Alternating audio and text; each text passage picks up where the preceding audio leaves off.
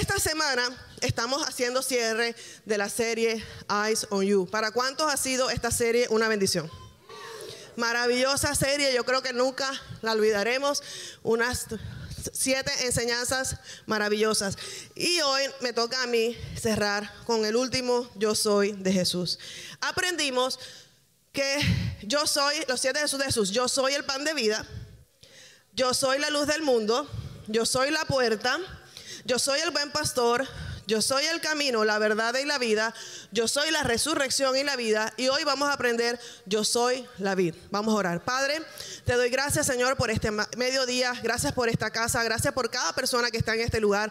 Te pido, Espíritu Santo, que seas tú hablando a través de mí y que tu palabra, Señor, quede sembrada en los corazones de cada uno de nosotros para que podamos aprender, crecer y ser cada día más como tú. En el nombre de Jesús, amén. Y el, versículo em, base de la serie Eyes on You fue Hebreos 12.2. ¿Qué dice Hebreos 12.2? Esto lo hacemos al fijar la mirada en Jesús, el campeón que inicia y perfecciona nuestra fe. Debido al gozo que esperaba, Jesús soportó la cruz sin importarle la vergüenza que, que representaba. Ahora está sentado en un lugar de honor junto al trono de Dios. La clave de la serie es Eyes on You, puesto los ojos en Jesús, el autor y consumador de la fe. ¿Sabes? Aquello que tú miras y aquello que tú pones tu mirada, en eso te conviertes. En eso que tú fijas tus ojos, tus sentidos, en eso tú te vas a convertir. Y la pregunta que yo te hago hoy es, ¿a qué o a quién? Estás mirando. Yo soy la vid. ¿Qué dijo Jesús? Vamos a leer en el libro de Juan capítulo 15, versículo 1. Jesús dijo, yo soy la vid verdadera y mi padre es el labrador. ¿Qué es la vid? La vid es una planta de uvas que ustedes de pronto han visto. Yo les traje una fotico para que la conozcan, los que no la conocen. Mucho gusto planta, mírala ahí, qué linda. Claro que si tú vas caminando y tú ves algo dices, oh, una mata de uvas. Lo más lógico es que tú digas eso, ¿verdad? Porque no que seamos muy expertos en mata, pero cuando vemos el fruto reconocemos un árbol de mango o un árbol de guayaba. En este caso es la planta de la vid. En su estado natural, la vid es una liana trepadora cuyas ramas, llamadas sarmientos, pueden alcanzar hasta 70 metros de longitud. Dada a su importancia, la vid se convirtió en un símbolo de Israel como nación. Cuando se hace la analogía, se hace la alusión de que la vid produce, es la vid que produce la buena uva, no la uva silvestre. Estamos hablando de la, planta que produce la buena uva. En el Antiguo Testamento, la simbología de la vid es era el pueblo de Dios. Y lo vamos a leer en el libro de Salmos 80, del 8 al 9. Y dice así, hiciste venir una vid de Egipto. ¿De qué está hablando? Del pueblo de Israel. Echaste las naciones y las plantaste, limpiaste sitios delante de ella e hiciste arraigar sus raíces y llenó la tierra. Eso era en el Antiguo Testamento. Pero en el Nuevo Testamento la Biblia se refiere a la vid como Jesús. Juan 15, 5, la primera parte. Y dice, ciertamente yo soy la vid y ustedes son las ramas. ¿Está lista? Ok, vamos a suponer que esta es una vid porque no le pude traer la planta a la vid, pero ahí tienen una plantica de mentira. Dios dice que Jesús es la planta, Jesús es la vid y nosotros somos las ramas. ¿Qué pasa? Esta rama también es de mentira. Pero ¿qué pasa si yo tuviera una planta, verdad? Y yo hubiera ido allá abajo y hubiera arrancado la matita, pobrecita, y yo tuviera aquí la matica para la ilustración. ¿Qué le hubiera pasado a la pobre plantita, a la pobre ramita? Se muere. ¿Por qué se muere? Porque la arranqué de su fuente de vida. La arranqué de donde ella recibe los nutrientes, las vitaminas, todo lo que la alimenta para que siga frondosa, verde, brillante, bonita. Entonces Jesús nos está diciendo que Él es la vid y que nosotros somos las ramas. Pero el versículo también dice que Jesús dice, yo soy la vid, pero mi padre es el labrador. ¿Qué hace un labrador? El labrador se encarga de limpiar la viña, quitar las ramas secas que ya no producen fruto y poda las ramas para que los pámpanos se llenen de vigor. Y vamos a leer ahí en Juan 15, versículos 2 y 3. Y dice, Él corta de mí toda rama que no produce fruto y poda las ramas que sí dan fruto para que den aún más. Ustedes ya han sido podados y purificados por el mensaje que les di. Es decir, que el Padre, siendo el labrador, es el encargado de podar en nosotros las ramas que dan fruto para que den más fruto y quitar de nosotros las ramas secas que no están produciendo fruto. ¿Cuánto les gusta tener maticas en la casa? Tienen jardín, tienen plantas, son buenos cuidando plantas. cuánto les gusta ese hobby? Quiero que sepa que a mí se me muere hasta un cactus. Pobrecita yo. Pero bueno, el otro día me regalaron una mata y la mata está viva. Y yo estoy feliz. El otro día, la, día la, vi, la vi como tritonga y estaba así de.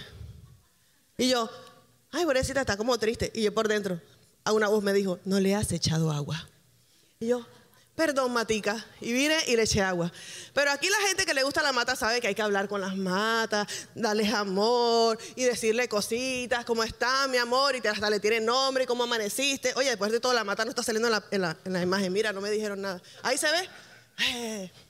Entonces, la mata, ay, qué linda la matica, y le hablan y todo.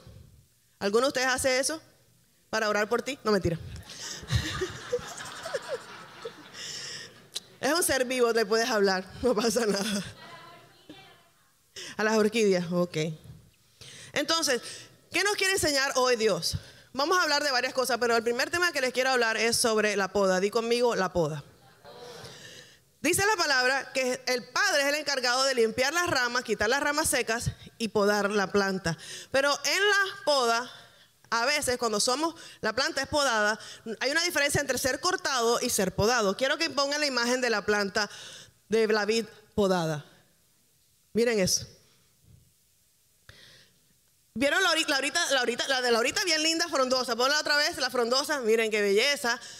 Esa es una rama, una planta de vid bien frondosa, con muchos racimos de uva. Está próspera, está frondosa, está fructífera, lista para el pico. Entonces, pero luego que el labrador la ve así, la tiene que podar. ¿Cómo, qué, pensarían ustedes si ven una de esas plantas así? Primero no dirían que era una planta de uvas porque no ven las uvas. Dirían, pasó un incendio forestal por aquí, se murió, sequía. Parece muerta, pero está viva. Pero lo que pasó fue que la podaron. ¿Y qué es la poda? La poda es una práctica realizada por el viticultor que consiste en mejorar el rendimiento de la calidad de las uvas. O sea, la razón por la que la persona poda una planta es para que dé mejor fruto, mejor calidad de uvas. Y hay varios tipos de poda. El primero se llama poda de formación. Di conmigo poda de formación. Y tú dirás, Jesse, ¿por qué no estás hablando de agricultura? Porque la naturaleza siempre nos está enseñando algo. Porque Dios fue el que creó todo el universo y cada animal, cada planta siempre nos enseña algo. ¿Para qué, para qué, para qué nos podan, para qué podan las plantas? Para que den más frutos. Entonces, la primera es la poda de formación. Cuando la vid es joven y acaba de ser plantada, las primeras podas determinan la forma y el tipo de crecimiento que le quieren dar a la planta. Cuando la vid es joven, entonces se hace ese, proceso porque la fruta, la, planta de la vid empieza a dar sus primeros frutos a los tres años de, haber sido plantada. Pero los primeros años, de, los tres a cuatro años, es podada para determinar cómo y dónde va a crecer. Este principio, este, este principio natural me recuerda el principio espiritual de la palabra que dice, instruye al niño en su camino y cuando fuere viejo no se apartará de él. Si tú desde niño a tu hijo lo podas, le, pones límites, le vas cortando y lo vas quitando y lo vas formando con la disciplina y con el amor y la palabra de Dios, vas a determinar que ese niño cuando sea adulto, que en, la Biblia adulto era considerado ya un niño de 13 años para el pueblo judío, no se va a apartar de los caminos de Dios. Va a dar fruto y el fruto es el carácter de Jesús en la vida de nuestros hijos. Entonces es importante entender que Dios quiere podarnos, pero nos va a usar también a nosotros para formar a nuestros hijos. ¿Y cómo se llama el tipo de poda? Poda de formación. Así que tú eres, si tú eres un recién convertido, también estás en esos primeros años de poda de formación. Segundo tipo de poda se llama poda de invierno o poda en seco. Esta es realizada después de que ya las hojas se han caído en el invierno y antes de que llegue la primavera, el agricultor poda la planta para arrancar lo que está en exceso, ramas que están en exceso para que no pese tanto la planta y determina todo y, quitar lo que no está ahí para que cuando empiece otra vez eh, la sábila y a dar otra vez la vida de la planta, puede producir unas ramas hermosas, puede producir unos árboles, unos, frutos frondosos y, y vengan los racimos de uva que el agricultor quiere que dé. Es importante entender que toda nuestra vida Dios nos está formando. El Espíritu Santo siempre nos está madurando, siempre nos está enseñando, siempre nos está procesando porque quiere sacar lo mejor de nosotros, así como cuando el, fruto de la uva, de donde se saca el vino, tiene que ser triturado, apachurrado y lo, aplastan para sacar el jugo de lo que un día degustamos, pero de esa misma manera Dios quiere que nosotros seamos formados para ser cada día más como Él. Y la última se llama la poda en verte y se realiza al final de la primavera, una vez la vid ya ha brotado, y se eliminan los pámpanos y las hojas que sobran para descargar la planta. Pero es, importante que no se haga demasiado cerca del suelo porque a veces no les llega la luz solar. ¿Sabes? En el primer servicio se me olvidó decir esto. Cuando las plantas, muéstrame las uvas frondosas, Mari, por favor. Como la planta está tan frondosa, tiene tantas hojitas y frutos, las plantas, las ramitas o las hojitas que están cerca del tronco no les llega el sol. Porque el árbol está tan frondoso que el sol solo alumbra arriba. Entonces el agricultor tiene que podar, quitar, para que le llegue la luz a, a la planta adentro. Por eso cuando queda así como en cuerita, peladita, pon la imagen, mira ahí. Ahora empieza a crecer nuevamente, pero llena de vitaminas y llena de energía.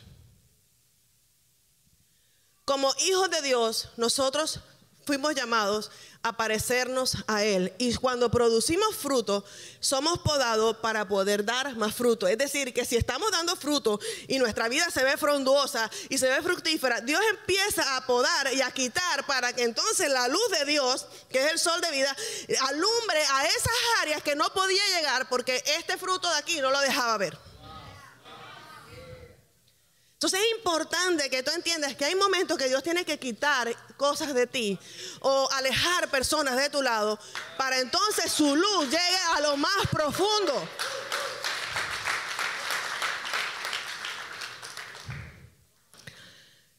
La primera vez que, escuché esta enseñanza fue en un seminario de alabanza con el pastor Bob Sorgi. ¿Algunos de ustedes conocen a Bob Sorgi? Si lo conoces, eres de mi época. Se cae la cédula. Bob Sorge era un ministro de alabanza quien perdió su voz cantando. Está dando un grito de júbilo así como los que da Rawi. ¡Boom! Se quedó sin voz. ¿Vieron a yo invitando a Rawi? Ok, Rawi, te amo. Eh, el hombre se quedó sin voz. ¿Tú te imaginas que tú te quedes sin voz? O sea, un adorador que lo que más le gusta es cantarle a Dios y no poder cantarle nunca más. Él quedó sin voz, lo operaron de las cuerdas vocales y no le pudieron recuperar su voz. Y él solo puede hablar una hora al día y habla así. Y en esa hora al día predica. El resto del día él tiene que estar con una libretica apuntando, diciendo lo que va quiere o comunicándose. Y yo lo he escuchado predicar, ha escrito muchísimos libros, se los recomiendo, porque es un hombre que ha sido procesado. Y después de 20, o 30 años que vivió esta experiencia, la voz nunca le regresó. En ese proceso, él cuenta que él fue, dijo, no, debe ser falta de perdón. Y perdonó a Raimundo de todo el mundo. No, debe ser demonio. Voy a ir para que oren por mí y me saquen los demonios. No, debe ser tal cosa. Y voy y hizo, hizo y deshizo. O sea, hizo todo lo posible que él pensaba en lo natural para tratar de recuperar su voz y que Dios hiciera el milagro. Pero así como hizo el milagro contigo, lo hizo con Vivian, Dios es soberano. Dios no quiso devolverle su voz, tal vez fue más fructífero escribiendo sus libros en su silencio y enseñando a tantas generaciones que eso, se queda para siempre ahí escrito en, hojas. Y fue tratado, y cuando yo fui a, ese evento en Melbourne, Florida, era un eh, seminario de alabanza, en ese momento mi esposo y yo éramos eh, pastores de alabanza, gracias Meche. Yo acababa de perder mi segundo bebé. Cuando el hombre dice lo que dice la palabra,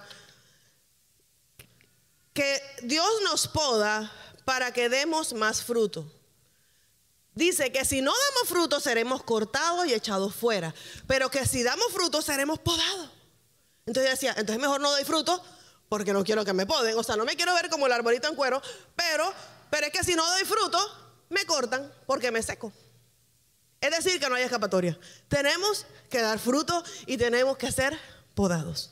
Cuando él está contando su experiencia de la voz, yo, yo, yo entendí en ese momento el Señor, porque le decía, ¿por qué me está pasando esto? Ya perdí un bebé, ahora un segundo bebé. ¿Por qué me está pasando esto? Y el Señor me dijo, porque has dado fruto y te estoy podando. Entonces yo sentí el, la poda del bebé. Y yo, wow. Porque cada experiencia que yo viví de, la pérdida de mis bebés fue una experiencia enriquecedora donde me maduró, donde Dios me enseñó y no yo no creo que no hay ningún lugar ni ninguna universidad cristiana que yo hubiera aprendido lo que yo aprendí de la mano de Dios de cada prueba. Luego de ese bebé perdí un tercer bebé. Cuando yo estaba embarazada del tercer bebé, todo el mundo decía, ese es, la tercera es la vencida.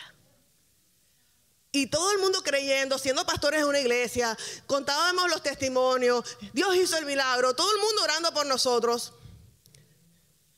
Y a mí me, me tomaba dos años quedar embarazada porque tenía bajo nivel de progesterona, tenía ovulación tardía y yo repelía el RH negativo de José, o sea, rechazaba a José, me vacunaron contra José, José le sacaron la sangre, la centrifugaron, me pusieron los glóbulos blancos dos veces, o sea, por eso es que estamos tanto tiempo juntos que ya ya estoy vacunada contra él.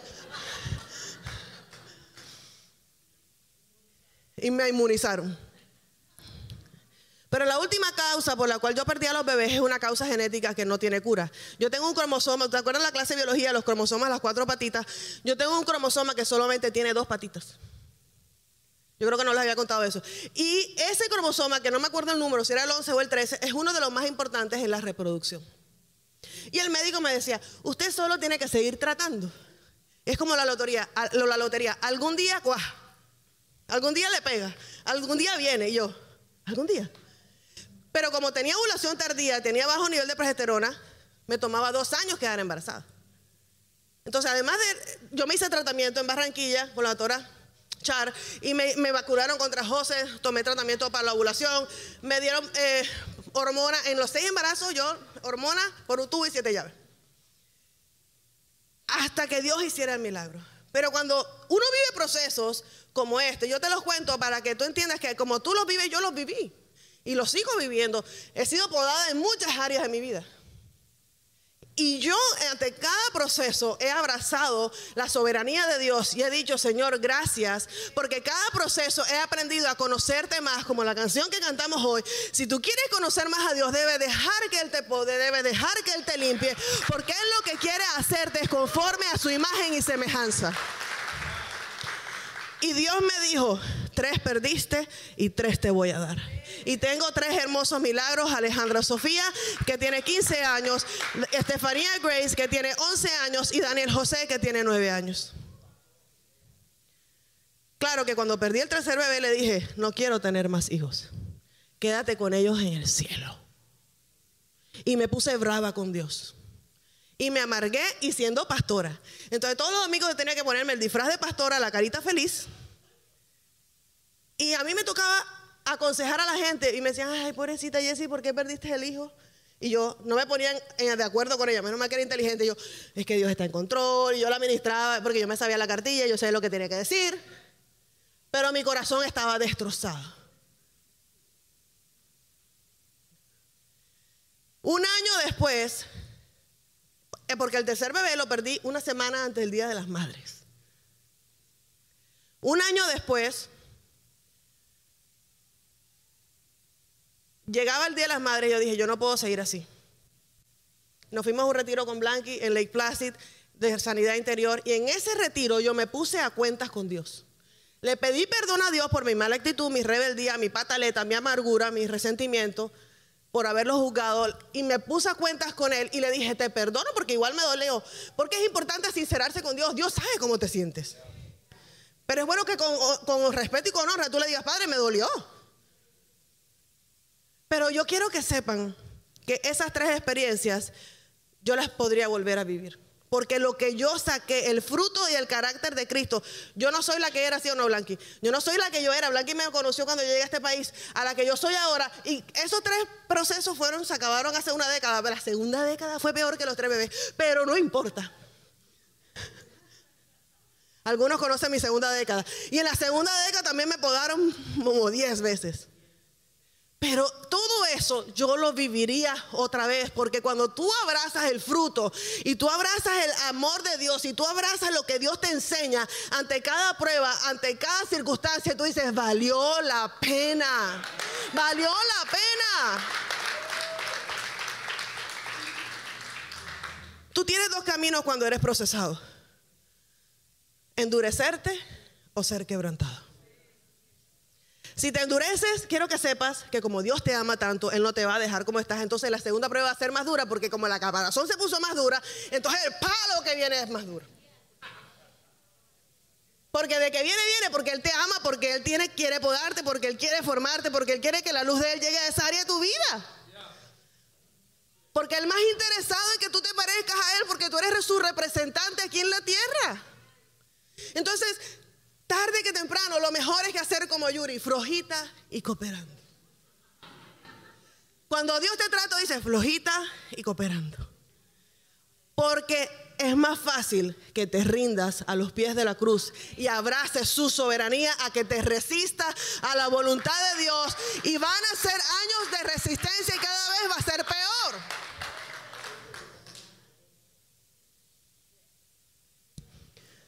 Entonces es importante entender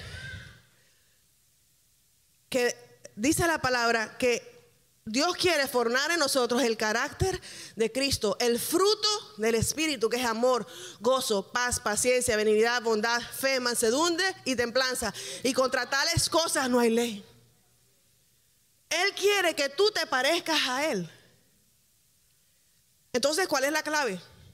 La clave es permanecer en Él y Él en nosotros. Juan 15, 4. Para poder dar fruto tenemos que permanecer pegados a la vid, la fuente de vida. Dice la palabra, permanezcan en mí y yo permaneceré en ustedes. Pues una rama no puede producir fruto si la cortan de la vid. Y ustedes tampoco pueden ser fructíferos si no permanecen en mí.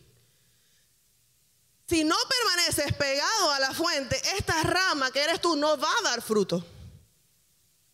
¿Cuál es la clave para dar fruto? Permanecer pegados a la vid. Permanecer en Él y Él en ti.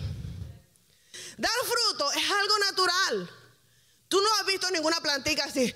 Ahora, ahora, viene, viene la manzana. En el nombre de Jesús. ¿Tú has visto eso? Si lo has visto tú, llamas a la televisión porque tú tienes una planta mágica ahí que, que habla y que produce. No, ¿por qué? Porque es algo natural. No podemos forzar las cosas en lo natural. Tú vas a producir los frutos, vas a crecer. Vamos a ir madurando como personas, como seres humanos, como, como hijos de Dios. Pero la idea es que seamos fructíferos y que nuestro fruto permanezca, que nuestro fruto perdure. ¿Qué dice Juan 15, 16? Ustedes no me eligieron a mí. Yo los elegí a ustedes y les encargué para que vayan y produzcan frutos duraderos. Así el Padre les dará todo lo que pidan en mi nombre. ¿Por qué es importante dar frutos? Porque todo lo que tú le pidas a Papá Dios te lo va a dar. Si tú permaneces en Él, tienes que entender que tu fruto debe permanecer, que tu fruto debe ser duradero. Tú tienes que entender que tú y yo no somos eternos aquí en esta tierra, somos eternos en el cielo. Pero tú y yo estamos aquí de pasada por esta casa, por esta tierra, y que tú, los que son líderes, levanten la mano. Como líderes de esta casa, tú tienes la obligación de reproducirte en alguien. Tú tienes la obligación de formar a otro. ¿Dónde está tu número dos? Porque el día que tú digas, Jesse, ya me cansé. Karen, ¿dónde está tu número dos? Ajá, gloria a Dios. ¿Dónde está? Porque el día que tú digas, me cansé, y no dejas un número dos, vas a dejar un hueco. Y ustedes no pueden dejar hueco porque resulta que si ustedes dejan un hueco, adivinan a quién le toca grabar el hueco. A mí. ¿Sí o no? Pero resulta que ya yo me cansé de ser la tapa hueco. Y que en el 2000, ya llevo cuatro años tapando huecos en esta casa. Y dije, el 2020 no voy a tapar más huecos. Empecé a soltar, a delegar, y tú te encargas de esto, y tú te encargas de esto, y tú te encargas de esto, y tú te encargas de esto, porque este año es mi año de los sueños cumplidos, y yo voy a hacer aquello que Dios me llamó a hacer a mí, por lo cual Él me va a pedir cuentas a mí. Por ejemplo, yo no tengo el don del Ministerio de Niños, y me ha tocado dirigir el Ministerio de Niños porque me lo entregan, me lo devuelven, me lo entregan, me lo devuelven, me lo entregan, me lo devuelven. Lo entrego y me lo devuelven. No hard feelings con nadie que me lo entregó. No estoy reclamando, no te estoy tirando pullas. Yo te amo. It's okay. Ahí está la líder. Ahí está la líder. Ahí está la que me lo entregó. Pero es de verdad. Porque lo estoy usando de ejemplo, pero no te estoy sacando nada en cara porque tú sabes que yo no uso el púlpito para eso, yo te lo digo de frente. Eh, pero lo estoy poniendo un ejemplo, porque no es mi llamado. Desde el día uno que me conociste en Blanca y que ella sí le encanta el ministerio de niños, pregunta, ¿me enseñaste, me, te reproducí a mí, estudié contigo? ¿De todas las hijas?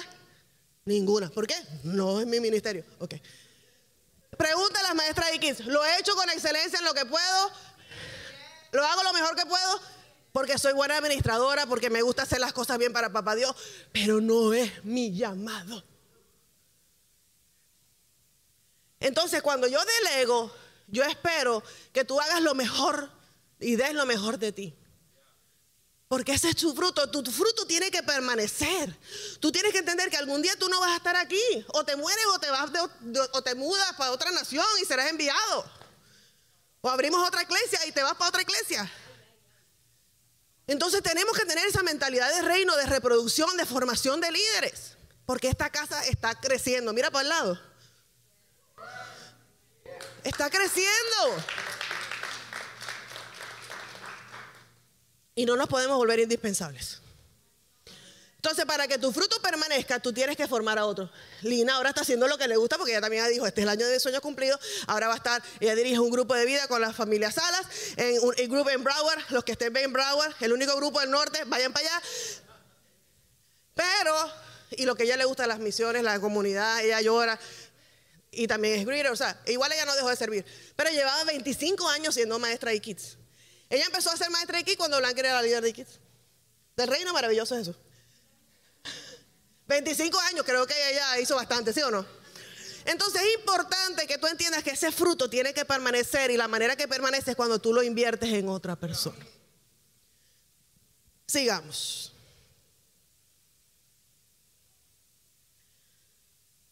¿Cómo? ¿Por qué es importante que produzcamos frutos? Juan 15, 8. Dice, cuando producen mucho fruto, demuestran que son mis verdaderos discípulos. Eso le da mucha gloria al Padre. ¿Por qué es importante que tú y yo produzcamos frutos? Porque le da, le da no gloria, le da mucha gloria al Padre. Y la gente dice, wow, ella es una discípula de Jesús. Ella, él se parece a Jesús. Cuando tú das fruto del carácter de Cristo, la gente reconoce que tú eres un hijo o un discípulo de Jesús. Hay una promesa en la palabra, Juan 15, 7, que dice que si nosotros permanecemos en Él y en su palabra, todo lo que pidamos nos será concedido. Mira lo que dice. Si ustedes permanecen en mí y mis palabras permanecen en ustedes, pueden pedir lo que quieran. ¿Qué? Lo que quieran y les será concedido. Qué linda esa promesa. Pero hay una condición. Si permanecen en mí y su palabra permanece en ustedes y, usted, y yo permanezco adentro de ustedes, entonces todo lo que pidan les será concedido. ¿Cómo permanecemos en Él? Permaneciendo en su amor y obedeciendo sus mandamientos. Vamos a leer Juan 15, 9. De tarea van a leer todo el capítulo de Juan 15. Yo les he ido leyendo versículo por versículo. Juan 15, de 9 al 10. Yo los he amado a ustedes tanto como el Padre me ha amado a mí. Permanezcan en mi amor. Cuando obedecen mis mandamientos y permanecen en mi amor, así como yo obedezco los mandamientos de mi Padre y permanezco en su amor. Entonces, ¿cómo permanecemos en Dios? Permaneciendo en su amor, seguros de nuestra identidad como hijos de Dios, recibiendo el abrazo del Padre, sabiendo que somos hijos, pero obedeciendo sus mandamientos. ¿Qué son los mandamientos? Son los, los, que están escritos, los principios que están escritos en la palabra de Dios. Y como todo lo mío es pink, hasta mi Biblia es pink.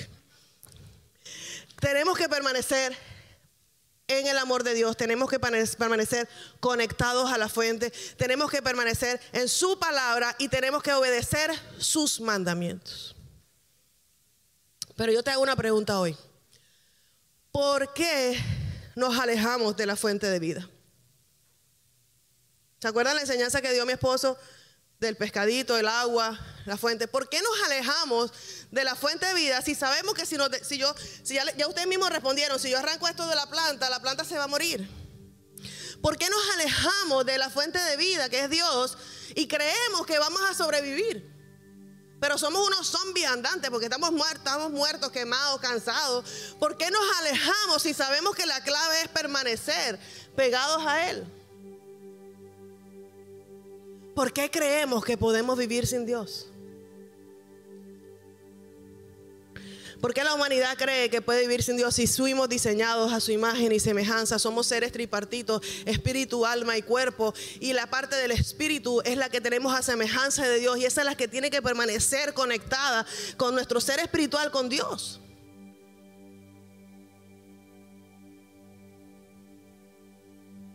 Tenemos que entender que separados de Él, nada podemos hacer.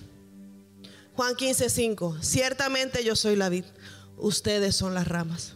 Los que permanecen en mí y yo en ellos producirán mucho fruto, porque separados de mí nada pueden hacer. Si estamos desconectados de la fuente, nos vamos a secar. No podemos vivir sin la presencia de Dios. No podemos sobrevivir caminando en nuestras fuerzas. Nosotros somos como los aparatos electrónicos. Una licuadora no funciona si no está conectada a la fuente de energía. Un televisor no funciona si no está conectado a la fuente de energía. Nosotros somos más como celulares. Nos cargamos y duramos un rato hasta que nos descargamos.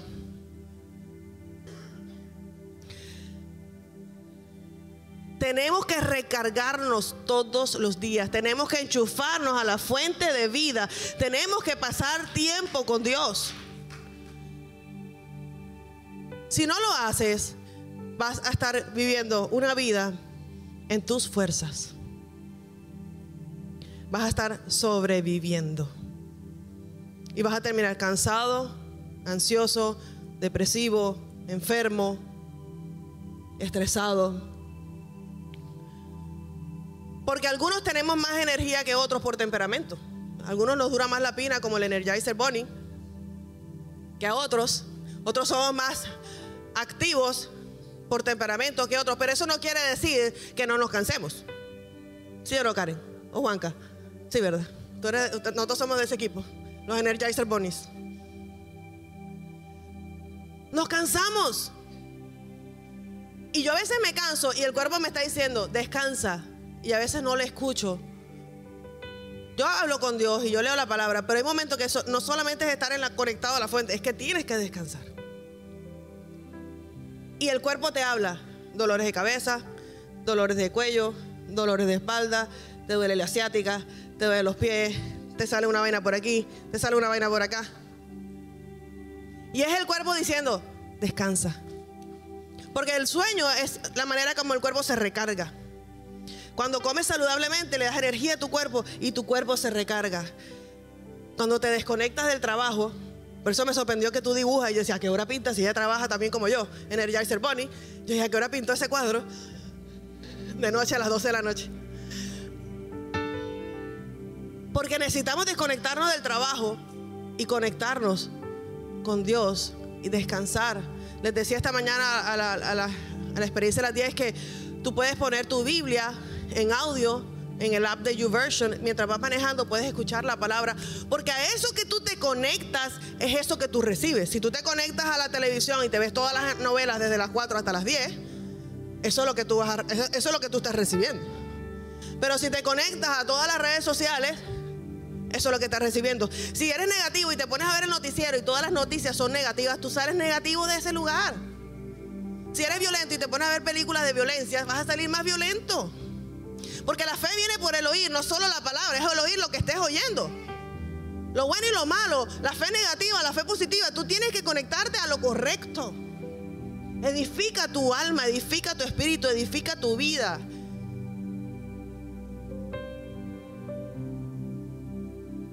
También tiene que ver con los amigos, con quienes andas. Porque lo que ellos te, eh, te inyecten, te, te, te transmiten, tú vas a terminar comportándote como ellos. Les contaba la primera experiencia que Daniel me dijo, mami, vamos al baño. Yo, Mami, te tengo que contar algo. Él es lindo, él me confiesa los pecados sin yo saber lo que hizo. Y yo, ¿qué pasó, mi amor? Mami, yo estaba jugando Minecraft, Nintendo. Y hay un niñito, ellos se conectan y juegan con otras personas en otras casas. Entonces cuando él está jugando me dijo, mami, hay un niño que siempre dice malas palabras. Y yo, ¿y qué pasó, mi amor? Que ya yo las estoy pensando en la cabeza. No las he dicho, mami, pero las digo en la mente. Y él sabe que está mal. O sea, ya él tuvo comisión de pecado. Yo, yo qué iba a decir, yo le dije, mi amor, gracias por decírmelo. Y le dije, ¿sabes? Es normal que sientas ganas de decirlo porque cuando pierdes un juego tú no dices, recorcholis, caramba. ¿Sí o no? Ahí uno le salen todas las malas palabras que uno se aprendió. Pero yo le dije, lo bueno es que tienes que buscar alternativas de cómo expresar tu frustración, porque sus sentimientos son válidos, pero no usar esas palabras que están diciendo ellos, y aunque las estás diciendo, que no salgan por tu boca, que Dios te dé el dominio propio. Y le dije, o la otra opción es que no juegues más con él. Porque lo malo se pega. Facilito. Y uno termina hablando, si estás con un bogotano, termina hablando con, estás con un cubano, termina hablando como el cubano. Estás con, a mí se me pegan todos los dichos. Cuando yo a Barranquilla me dice, ¿y usted es venezolana? Yo, en Barranquilla, no. Yo hablo venezolano, pero no. O sea, estaban tocando con ustedes que ya se me pegaron todos los dichos de ustedes. Ya no, ya no sé ni qué soy porque cuando llegan allá no me reconocen. Entonces, todo eso se nos pega, los ademanes, las muecas, las palabras de nuestros amigos. Por eso es importante, dice la palabra, andarán dos si no estuvieran de acuerdo. Tienes que escoger hasta tus amistades que te están dando, te están edificando o te están llevando a hacer cosas incorrectas. Pero tal vez tú eres de mi grupo, que aprendemos por cansancio y que, también nos cansamos porque somos activos. Quiero darte una promesa para ti. Vamos a colocarnos de pie, por favor.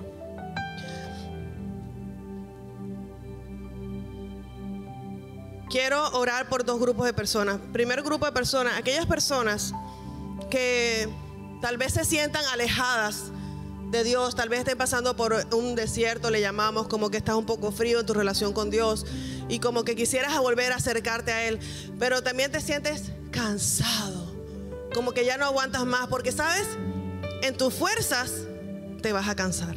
La Biblia dice que todo lo podemos en Él, que nos da la fuerza. Y que no es por nuestra fuerza, sino es por el poder del Espíritu Santo. Y que Él renueva nuestras fuerzas como las del búfalo. Si estás cansado, esta palabra es para ti. Mateo 11, 29. Luego dijo Jesús, vengan a mí todos los que están cansados y llevan cargas pesadas, y yo les daré descanso.